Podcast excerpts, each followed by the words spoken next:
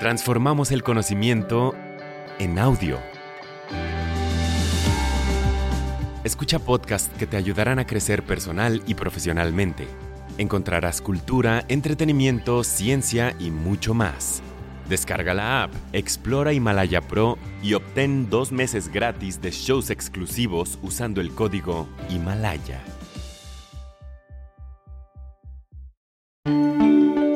Bienvenidas y bienvenidos a Big Think para llevar. Para escuchar más episodios como este, descarga Himalaya, suscríbete y deja un mensaje en el episodio o en la comunidad Big Think. Himalaya es tu hogar para aprender con expertos sobre la marcha. El tema de hoy es ¿Dios es un matemático? presentado por Michio Kaku.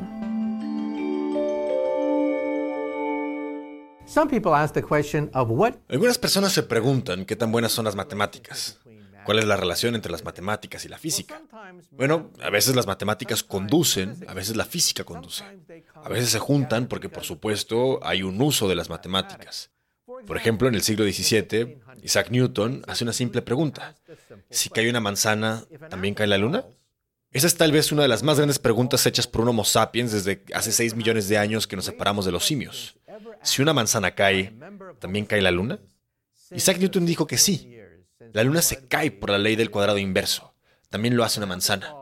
Tenía una teoría unificada de los cielos, pero no tenía las matemáticas para resolver el problema de la caída de la luna. Entonces, ¿qué hizo? Inventó el cálculo. Así que el cálculo es una consecuencia directa de la resolución del problema de la luna caída. De hecho, cuando aprendes cálculo por primera vez, ¿qué es lo primero que haces? Lo primero que haces cuando aprendes cálculo es calcular el movimiento de los cuerpos que caen, que es exactamente como Newton calculó la caída de la luna lo que abrió la mecánica celestial.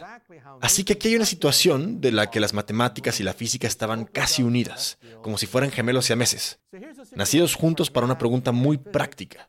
¿Cómo se calcula el movimiento de los cuerpos celestes?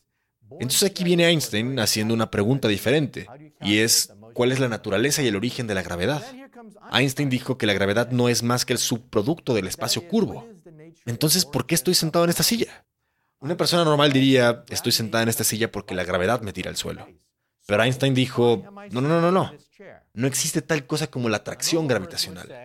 La Tierra ha curvado este espacio sobre mi cabeza y alrededor de mi cuerpo. Así que el espacio me está empujando hacia mi silla. Así que para resumir la teoría de Einstein, la gravedad no jala, el espacio empuja. Pero ves que el empuje del tejido del espacio y el tiempo requiere un cálculo diferencial. Ese es el lenguaje de las superficies curvas, el cálculo diferencial que aprendes en el cuarto año de cálculo. Así que de nuevo, aquí hay una situación en la que las matemáticas y la física se combinaron muy estrechamente, pero esta vez las matemáticas fueron lo primero. La teoría de las superficies curvas fue lo primero. Einstein tomó esa teoría de superficies curvas y luego la importó a la física. Ahora tenemos la teoría de las cuerdas. Resulta que hace 100 años las matemáticas y la física se separaron. De hecho, cuando Einstein propuso la relatividad especial en 1905, también fue en la época del nacimiento de la topología. La topología de los objetos hiperdimensionales, esferas en 10, 11, 12, 26, cualquier dimensión que me digas. Así que la física y las matemáticas se separaron. Las matemáticas entraron al hiperespacio y los matemáticos se dijeron a sí mismos, ¡ajá! Finalmente hemos encontrado un área de las matemáticas que no tiene ninguna aplicación física. Los matemáticos se enorgullecen de ser inútiles. Les encanta ser inútiles. Es una insignia de coraje ser inútil. Y dijeron que lo más inútil de todo es una teoría de topología diferencial y dimensiones superiores. Bueno, la física se ha esforzado durante muchas décadas. Trabajamos con bombas atómicas, trabajamos con estrellas, trabajamos con rayos láser, pero recientemente descubrimos la teoría de cuerdas. Y la teoría de cuerdas existe en el hiperespacio de 10 y 11 dimensiones.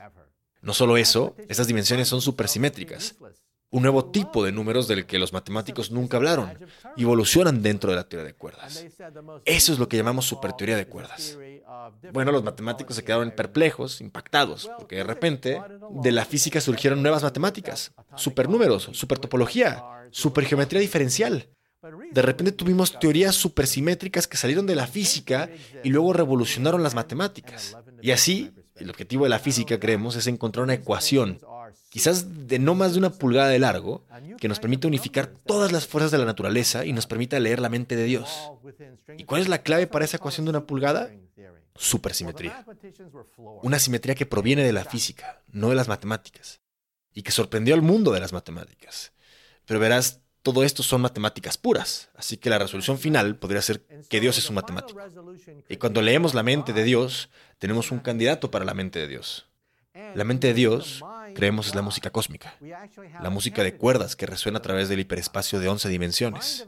Esa es la mente de Dios.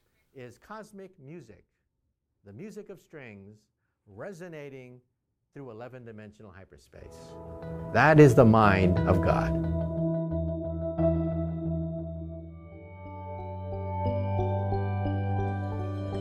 ¿Quieres oír más episodios como este? Suscríbete a Himalaya, tu hogar para aprender con expertos sobre la marcha.